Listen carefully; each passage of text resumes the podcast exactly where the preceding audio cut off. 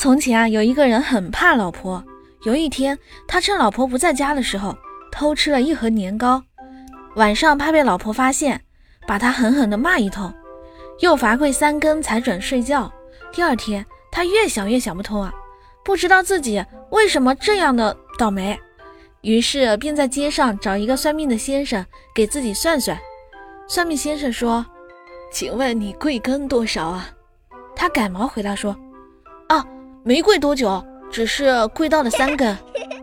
算命先生又说：“小伙子，我不是问这个，我是问你年糕几何。”小伙子回答说：“我还敢偷吃几盒？我我我我只吃了一盒。”